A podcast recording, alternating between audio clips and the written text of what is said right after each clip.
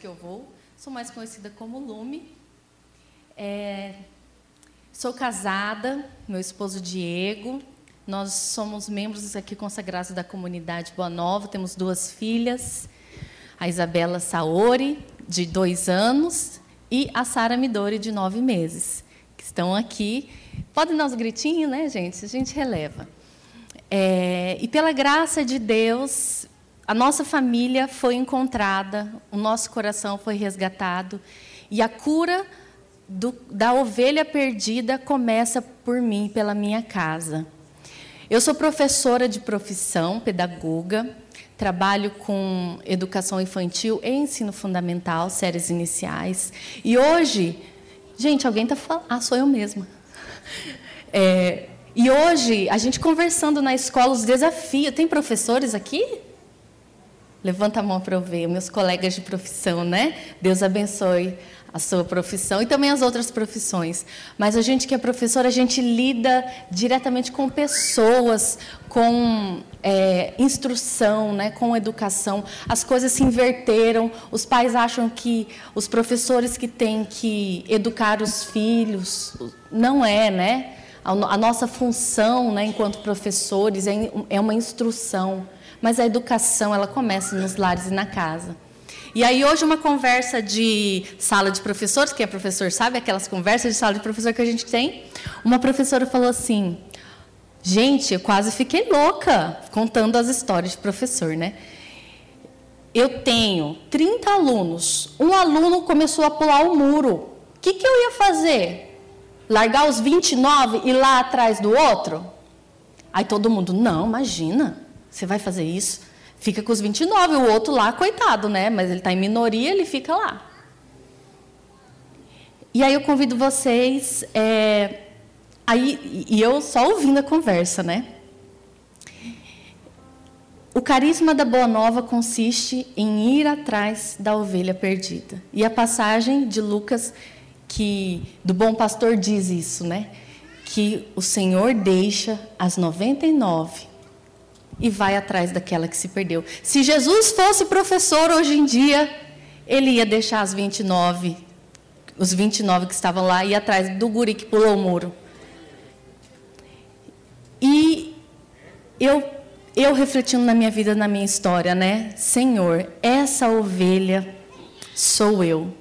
O Senhor foi atrás de mim, que eu, já, eu que já estava querendo pular o muro, ou eu que já tinha conseguido pular o muro, mas o Senhor teve misericórdia de mim e me apresentou a cura do coração da ovelha perdida. Então, esse é o nosso chamado enquanto comunidade Boa Nova.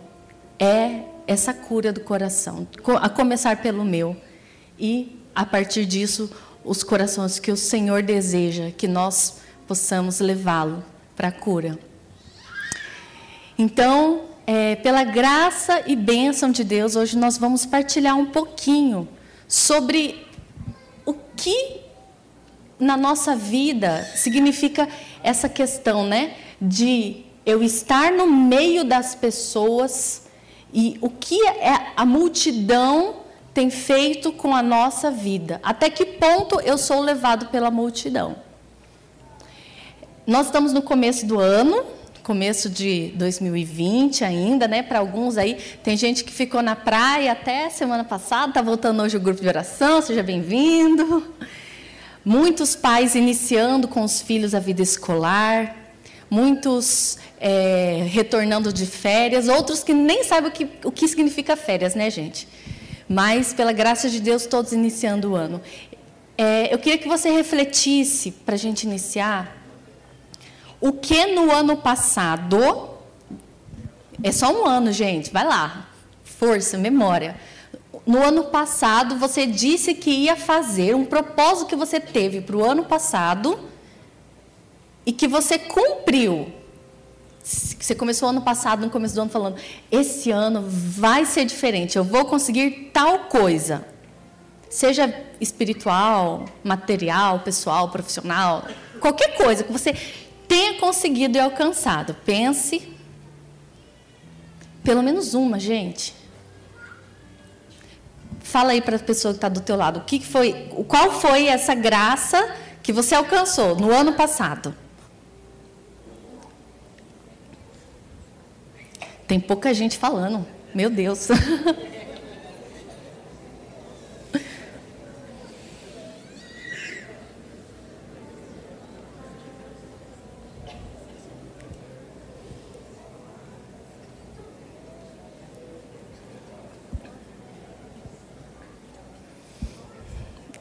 Amém. Tem gente que pensou, né? Puxa vida, será que eu perdi um ano? Perdi 2019, mas 2020 não me escapa. 2020 está aí, pela graça de Deus. Eu comecei 2019 grávida e o meu propósito de vida em 2019 era ser uma mãe melhor para minha filha que já estava nos meus braços e para aquela que estava por vir. Não sei, né? Não vou perguntar para meu esposo porque ele é muito sincero. Então vai que, né? vai que. É melhor eu nem perguntar. Mas em, 2020, quem, alguém aqui tem costume de traçar metas para o seu ano? Esse ano eu vou perder 15 quilos. Esse, esse ano eu vou eu vou conseguir acordar meia hora mais cedo, eu vou fazer atividade física, eu vou rezar mais, eu vou levar minha família para Deus. Esse ano. E a gente vai fazendo metas, e metas e metas, mas a gente se perde no meio do caminho. E a gente muitas vezes se deixa levar por esse pensamento da multidão. Qual é a multidão que nós vivemos aqui, Brasil? Qual é a, o lema do brasileiro? Ah, olha aí. Gente, por que, que você vai fazer hoje se você pode fazer amanhã? Né? É o lema do brasileiro. Mas deixa para depois, depois eu faço. A gente muitas vezes é levado por esse pensamento. Se a gente parar para analisar cada área da nossa vida, são poucas as pessoas que fazem antes para depois ficar tranquilo. É, são pouquíssimas, raríssimas, porque nós vemos essa cultura brasileira do deixa para depois, do por que, que eu vou fazer agora, se eu tenho amanhã. Aí vem a questão, né, gente? Quem disse que nós temos amanhã? O amanhã não sabemos se temos. Convido que a gente possa pegar a passagem de Êxodo 23, lá no começo da Bíblia. É, hoje nós vamos manusear bastante a palavra de Deus, tá? Então, vamos nos preparar. Está lá no comecinho da Bíblia. É o segundo livro da Bíblia, Êxodo 23, de 1 a 2.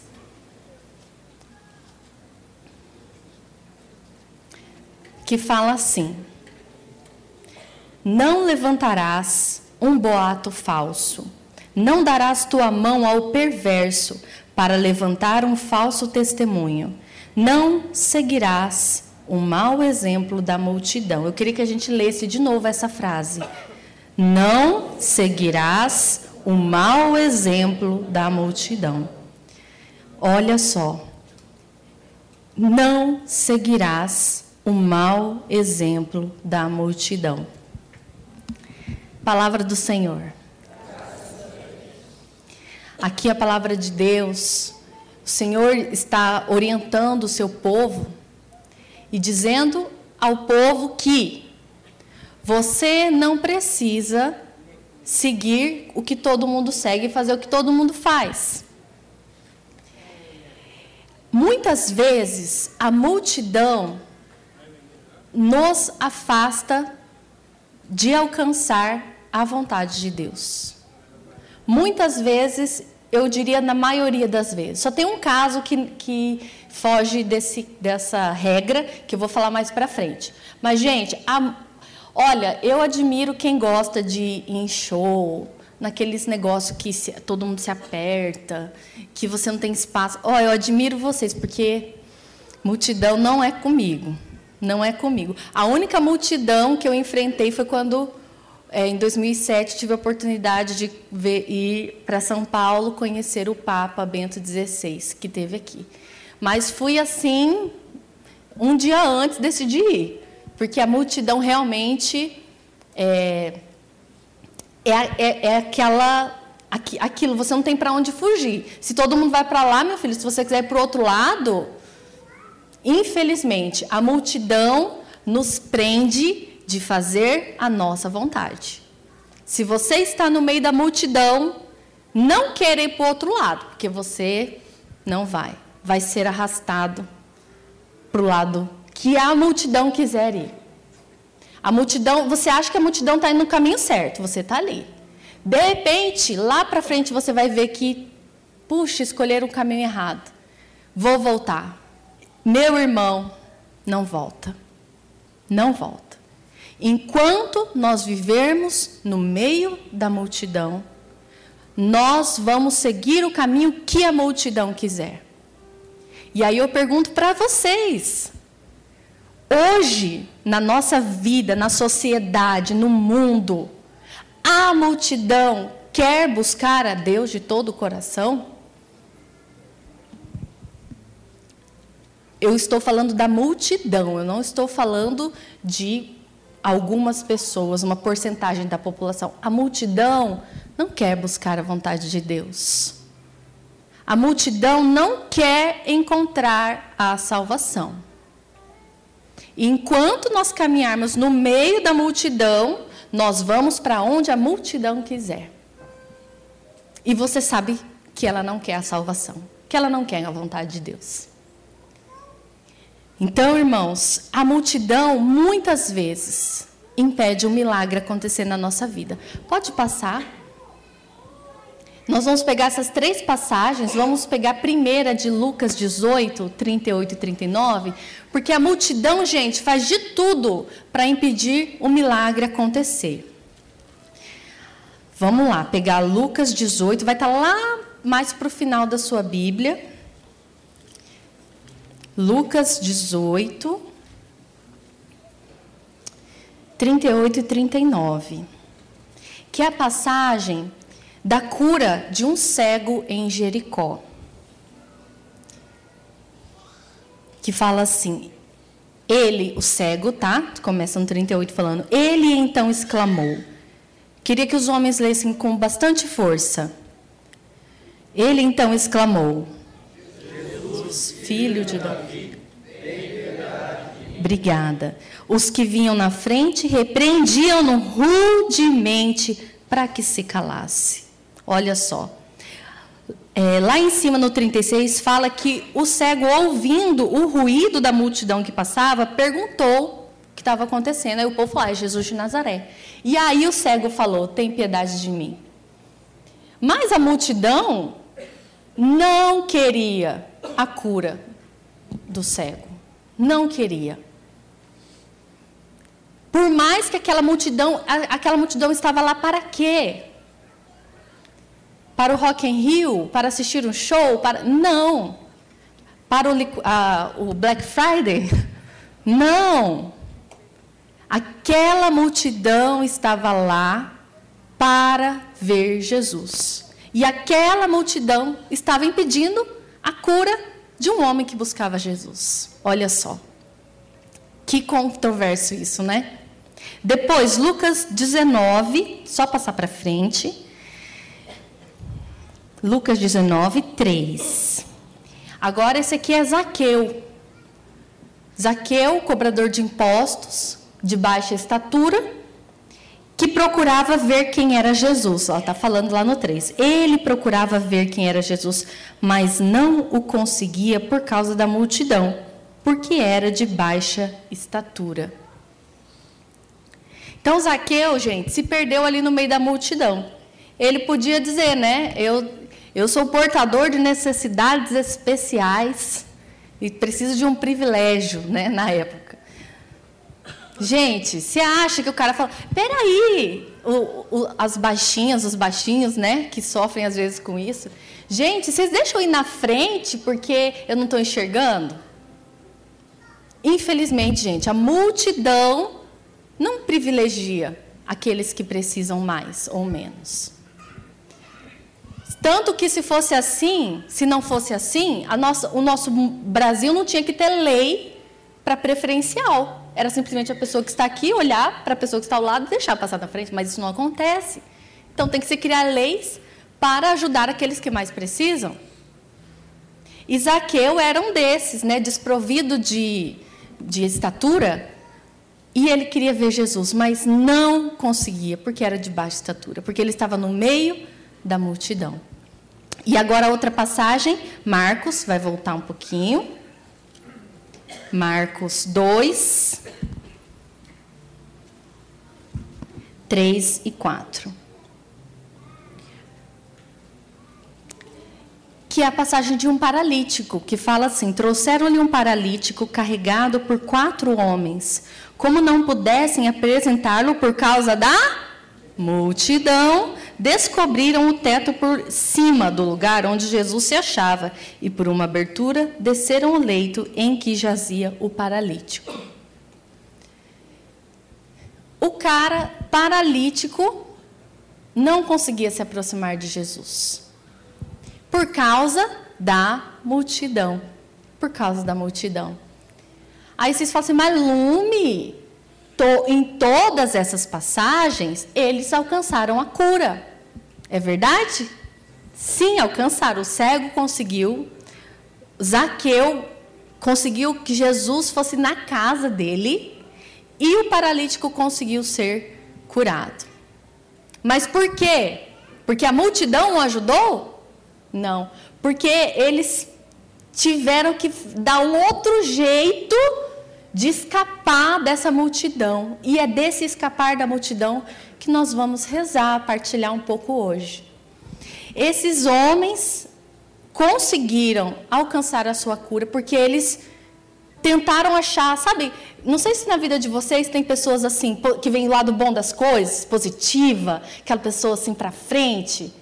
Eu tenho na minha casa, meu esposo. O Diego chegou para mim essa semana e falou assim: "Amor, tem uma ótima notícia para você. Falei, o que, que foi? Ele, você vai ganhar um liquidificador novo. Falei, ah, é? Falei, ah, por quê? Não, não, mentira. Ele falou, você quer uma notícia boa ou uma ruim? Eu falei, não, eu só quero a boa. Ele, ah, então tá, você vai ganhar um liquidificador novo. É, eu não falei que eu queria ruim, né? Ele não falou nada. Aí depois passou um tempo, né? Ele ficou quieto. Aí depois que eu descobri que ele esqueceu a colher dentro do liquidificador, ele liquidificou a colher. né, meu bem? E aí hoje ele chegou também com todo o seu espírito é, que vê o lado bom das coisas, falou: amor, agora a gente tem mais espaço no nosso armário. ah, é, amor? É. Por quê? Quebrei uma xícara. Falei: ah, tá bom, tudo bem, não tem problema. Vê o lado bom das coisas, né, gente? A pessoa pessimista vai falar: nossa, quanto vai custar esse liquidificador, meu Deus do céu? Ai, não sei o quê, não sei o quê. A xícara, hum, e era qual xícara? Era do café a sua? Ah, tá. Era a xícara que a gente ganhou do meu irmão. Não, tudo bem. Nem gostava dela mesmo. Gente, mas tudo tem um lado bom nessa vida, né? E eu vejo o lado bom também, porque, na verdade, ele esqueceu a, o liquidificador batendo, a, a colher batendo no liquidificador. O que, que ele fazia com a colher lá dentro, eu não sei. Mas ele esqueceu lá dentro porque eu fui entrar com o carro e aí, quando ele escutou o barulho, ele saiu correndo para pegar as meninas, para elas não, não correr o risco de acontecer algum acidente. E hoje ele quebrou a xícara porque ele estava carregando no colo aquela loucura de família, né? Mãe segura. Enquanto eu tomava banho, porque eu saí do trabalho atrasada para vir para cá, e ele segurando uma e tal, e quebrou. Porque estava cuidando da sua família. Então, assim, graças a Deus que meu esposo arruma mais lugar no meu armário. porque ele faz isso porque ele cuida da nossa família. Gente, esse, esses caras, eu, desculpa falar assim, né? Mas esses caras aqui da Bíblia, o cego, gente, graças a Deus que ele tinha voz, porque ele conseguiu gritar e Jesus conseguiu ouvir a voz dele. E por isso ele foi curado. Graças a Deus que Zaqueu quando era criança, deve ter morado no sítio, porque ele conseguiu escalar uma árvore. E lá de cima ele viu Jesus e Jesus o encontrou, fitou o seu olhar sobre ele. Graças a Deus que esse paralítico, gente, o, tinha homens espertos junto com ele, que se não conseguiram entrar por baixo, vai por cima mesmo. E arrancaram o teto para descer o homem. Graças a Deus. Existe o lado bom de tudo. Mas não é o lado mais fácil. Não é o lado mais fácil. Se você quer enfrentar a multidão, você tem que estar disposto a enfrentar uma luta que não é fácil, que é árdua. É árdua porque muitas vezes a multidão, mesmo aquela, aqueles que é, parecem ter boas intenções, às vezes querem milagres, querem buscar a Deus, mas querem buscar os milagres de Deus. Mas não querem buscar o Deus que faz os milagres. Existe uma grande diferença nisso. Muitas pessoas, muita multidão quer milagre e aí busca Deus. Mas não quer buscar a esse Deus que faz o milagre. E a gente corre o sério risco de caminhar, de caminhar, de caminhar e ser levado, e ser levado, e chegar lá no final da nossa vida e não alcançarmos aquilo que nos é mais precioso, que é a salvação eterna, que é a glória de Deus. Muito pouco se fala sobre a salvação, sobre o céu, sobre a luta pra, na busca do céu. Por quê? Porque a multidão não quer ouvir isso. Se nós queremos enfrentar essa multidão, nós temos que lutar muitas vezes. Pode passar? Aí vai ter mais uma passagem de Marcos 5. Um pouquinho mais para frente, Marcos 5, 24.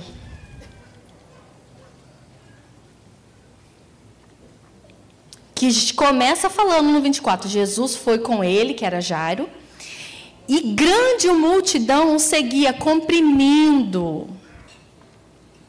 Jairo era um chefe da sinagoga e queria a salvação da sua filha, que estava quase morrendo. Gente, às vezes, a multidão que estava comprimindo queria só ganhar, acertar o número da telecena e estava lá atrás de Jesus, né? e não se compadecia daquela pessoa que estava com o seu, a sua filha, né? Então, grande multidão comprimia. Ora, 25. Havia ali uma mulher que já por 12 anos padecia de um fluxo de sangue. Sofrera muito nas mãos de vários médicos, gastando tudo que possuía sem achar nenhum alívio. Pelo contrário, piorava cada vez mais.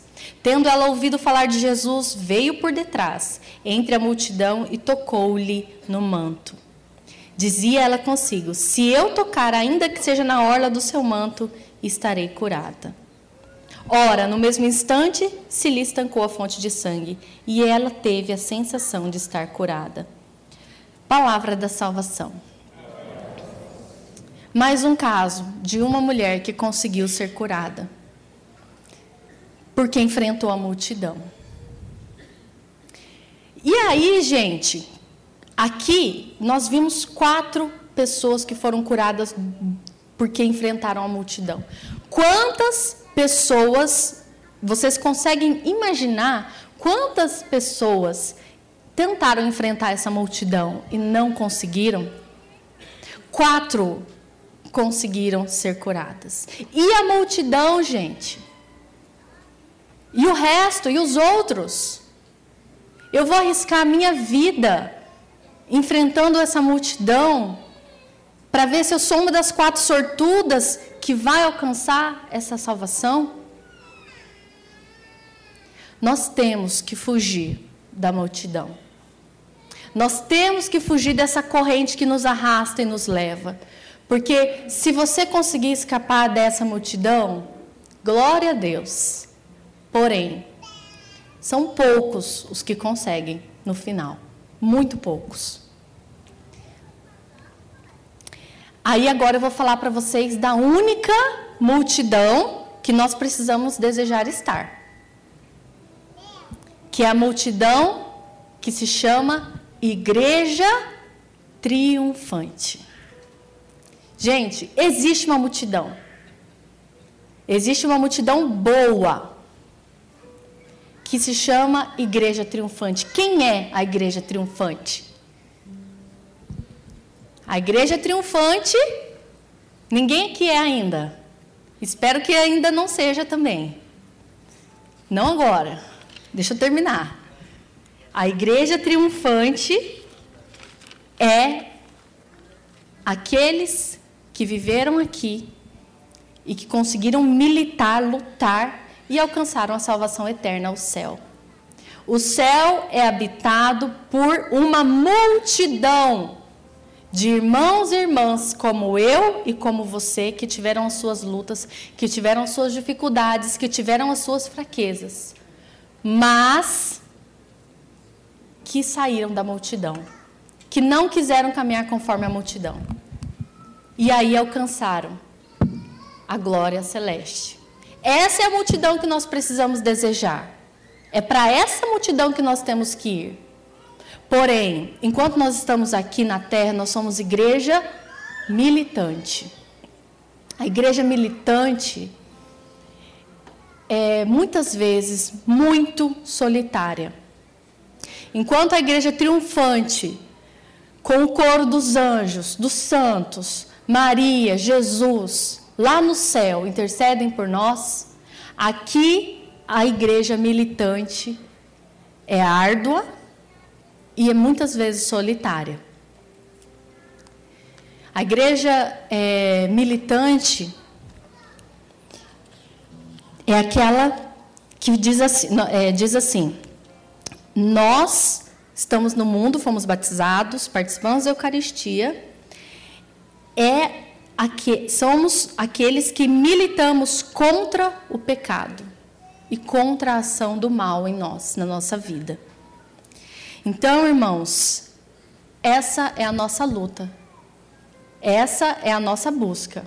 Vamos militar, vamos lutar, vamos lutar até o fim. Não vamos desistir. Vamos buscar sair da multidão. E vamos rezar também por aqueles que não alcançaram ainda o, o triunfo da glória do céu, que é a igreja padecente. Então, a nossa igreja ela é configurada né, em três, é, nesses três grupos. A igreja militante, que somos nós aqui na terra, que estamos ralando. Aqueles que morrem na graça, aqui é o catecismo da igreja, os que morrem na graça e na amizade de Deus, mas não estão de todo purificados, sofrem depois da morte uma purificação, a fim de obterem a santidade necessária para entrar na alegria do céu. E vão para o purgatório. Essa é a igreja padecente. É a igreja daqueles que ainda precisam de uma purificação. É, não se entra no céu com a menor sombra de pecado. Isso é muito, muito forte, muito profundo, né? Não se entra no céu com a menor sombra de pecado. Então, o purgatório, a igreja padecente, é, são as almas que buscam a Deus de todo o coração, mas que ainda precisam ser purificadas. Quem é que tem a chave para levá-los para a igreja triunfante? A igreja militante. Eu, você, somos nós. Talvez você tenha algum ente querido que você perdeu, algum amigo, alguém que você perdeu e no seu coração fica aquela sensação de eu podia ter feito mais por essa pessoa, ou será que essa pessoa alcançou a glória celeste, ou onde será que essa onde para onde foi a sua alma? Muito mais do que você pensar isso, você pode interceder para que essa alma seja levada à igreja triunfante. Como? Pelas indulgências da nossa igreja.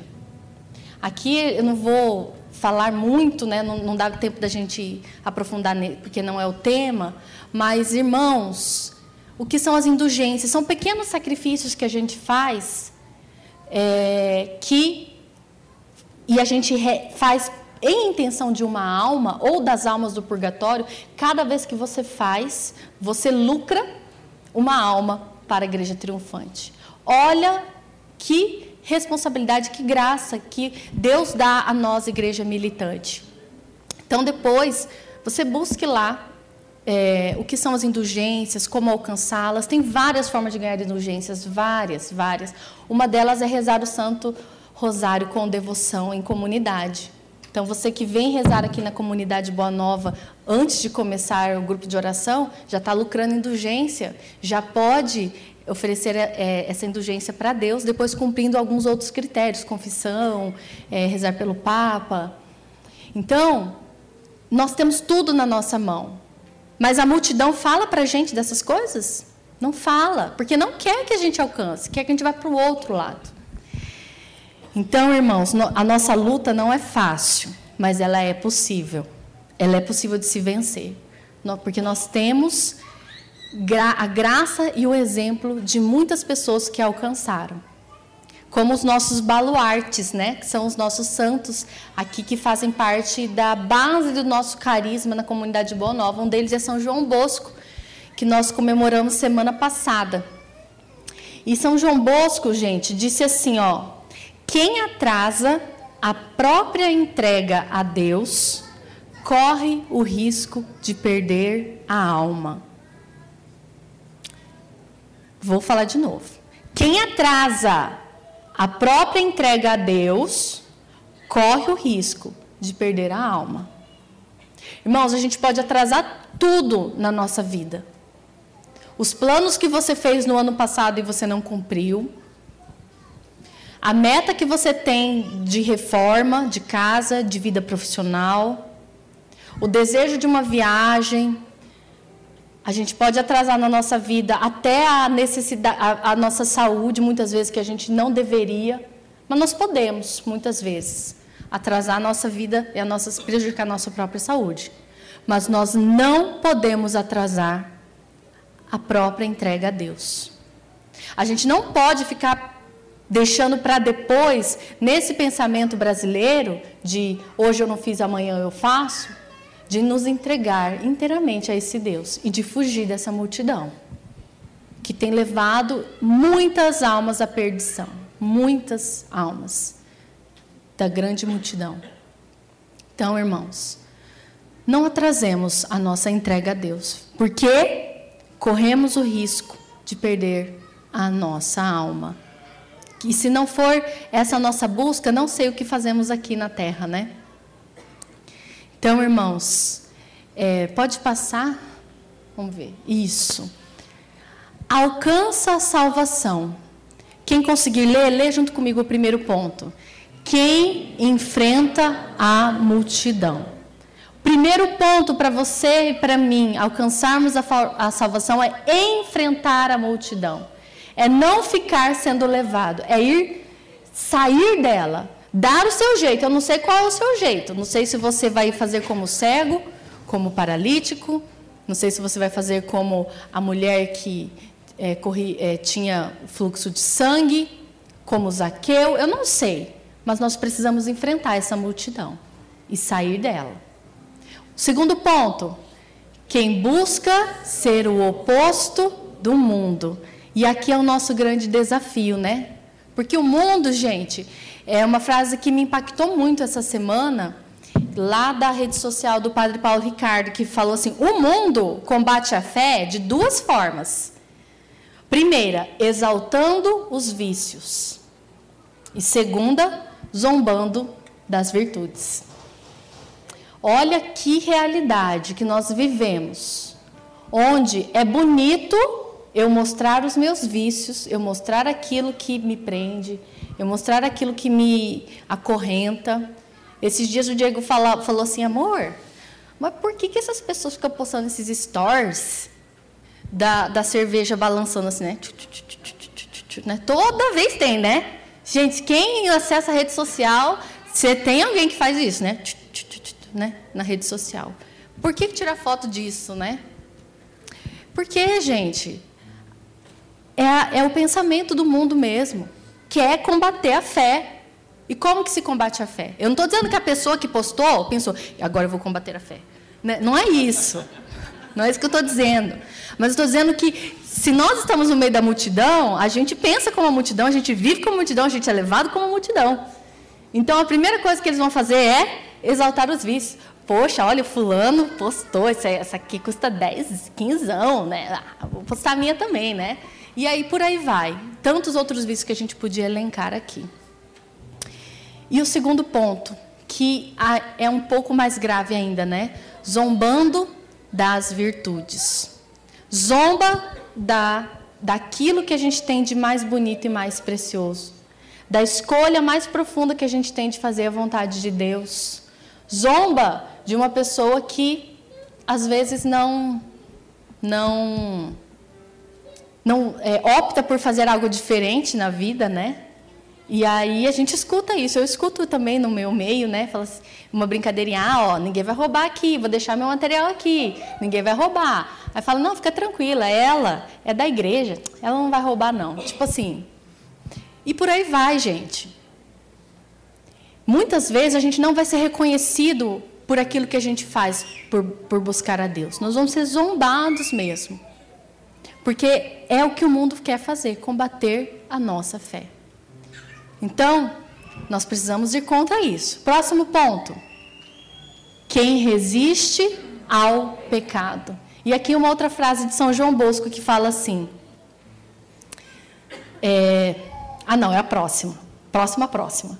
Resiste ao pecado. Já falamos muito disso, né? Lutar, né? Resistir ao pecado. Próximo.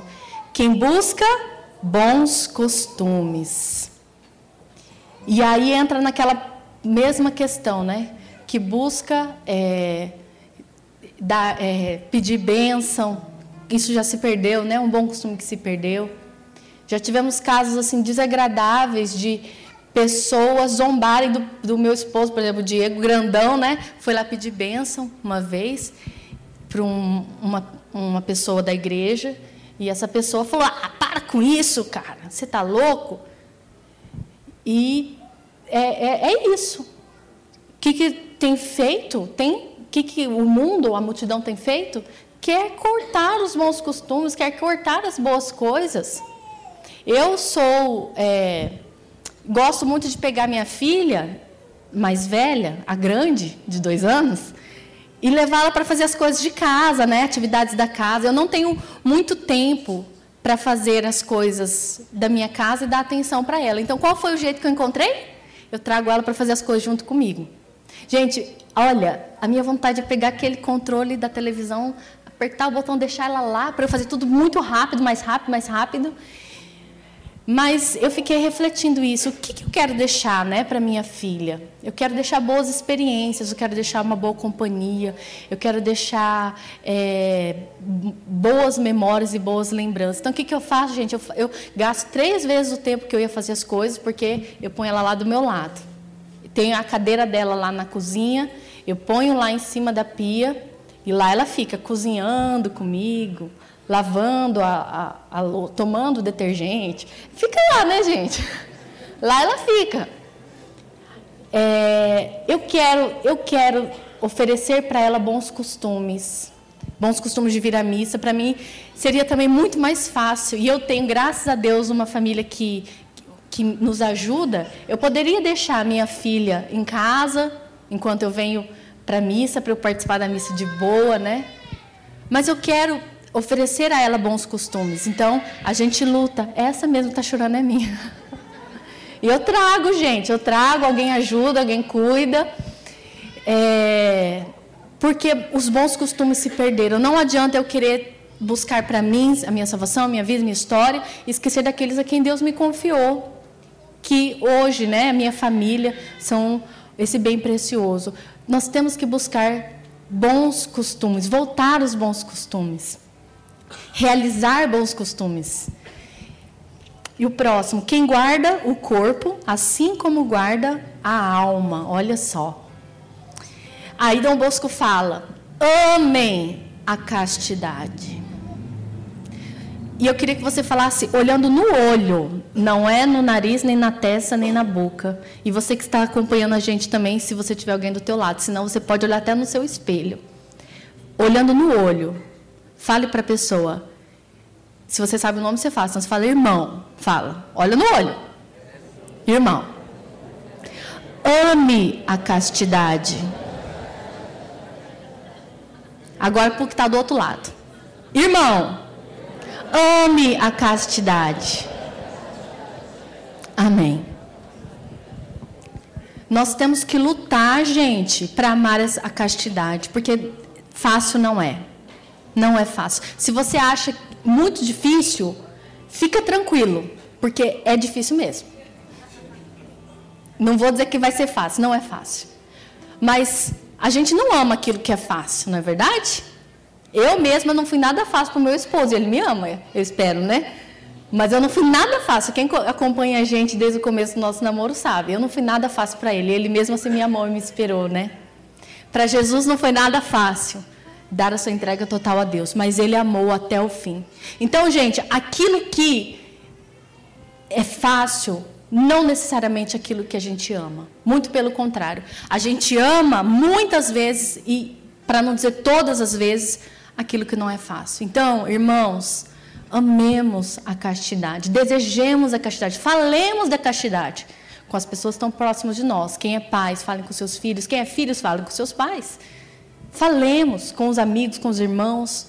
Lutemos, vivamos em primeiro lugar, né? Depois falemos, mas primeiro vivamos. Amemos a castidade, porque aquilo que a gente ama, a gente vive e depois a gente fa fala. Primeiro a gente vive, depois a gente fala. Amemos a castidade, como diz nosso baluarte São João Bosco. E o próximo, quem busca viver a verdade revelada. E aqui, irmãos, a gente já vai finalizando para a gente rezar. A verdade já foi revelada.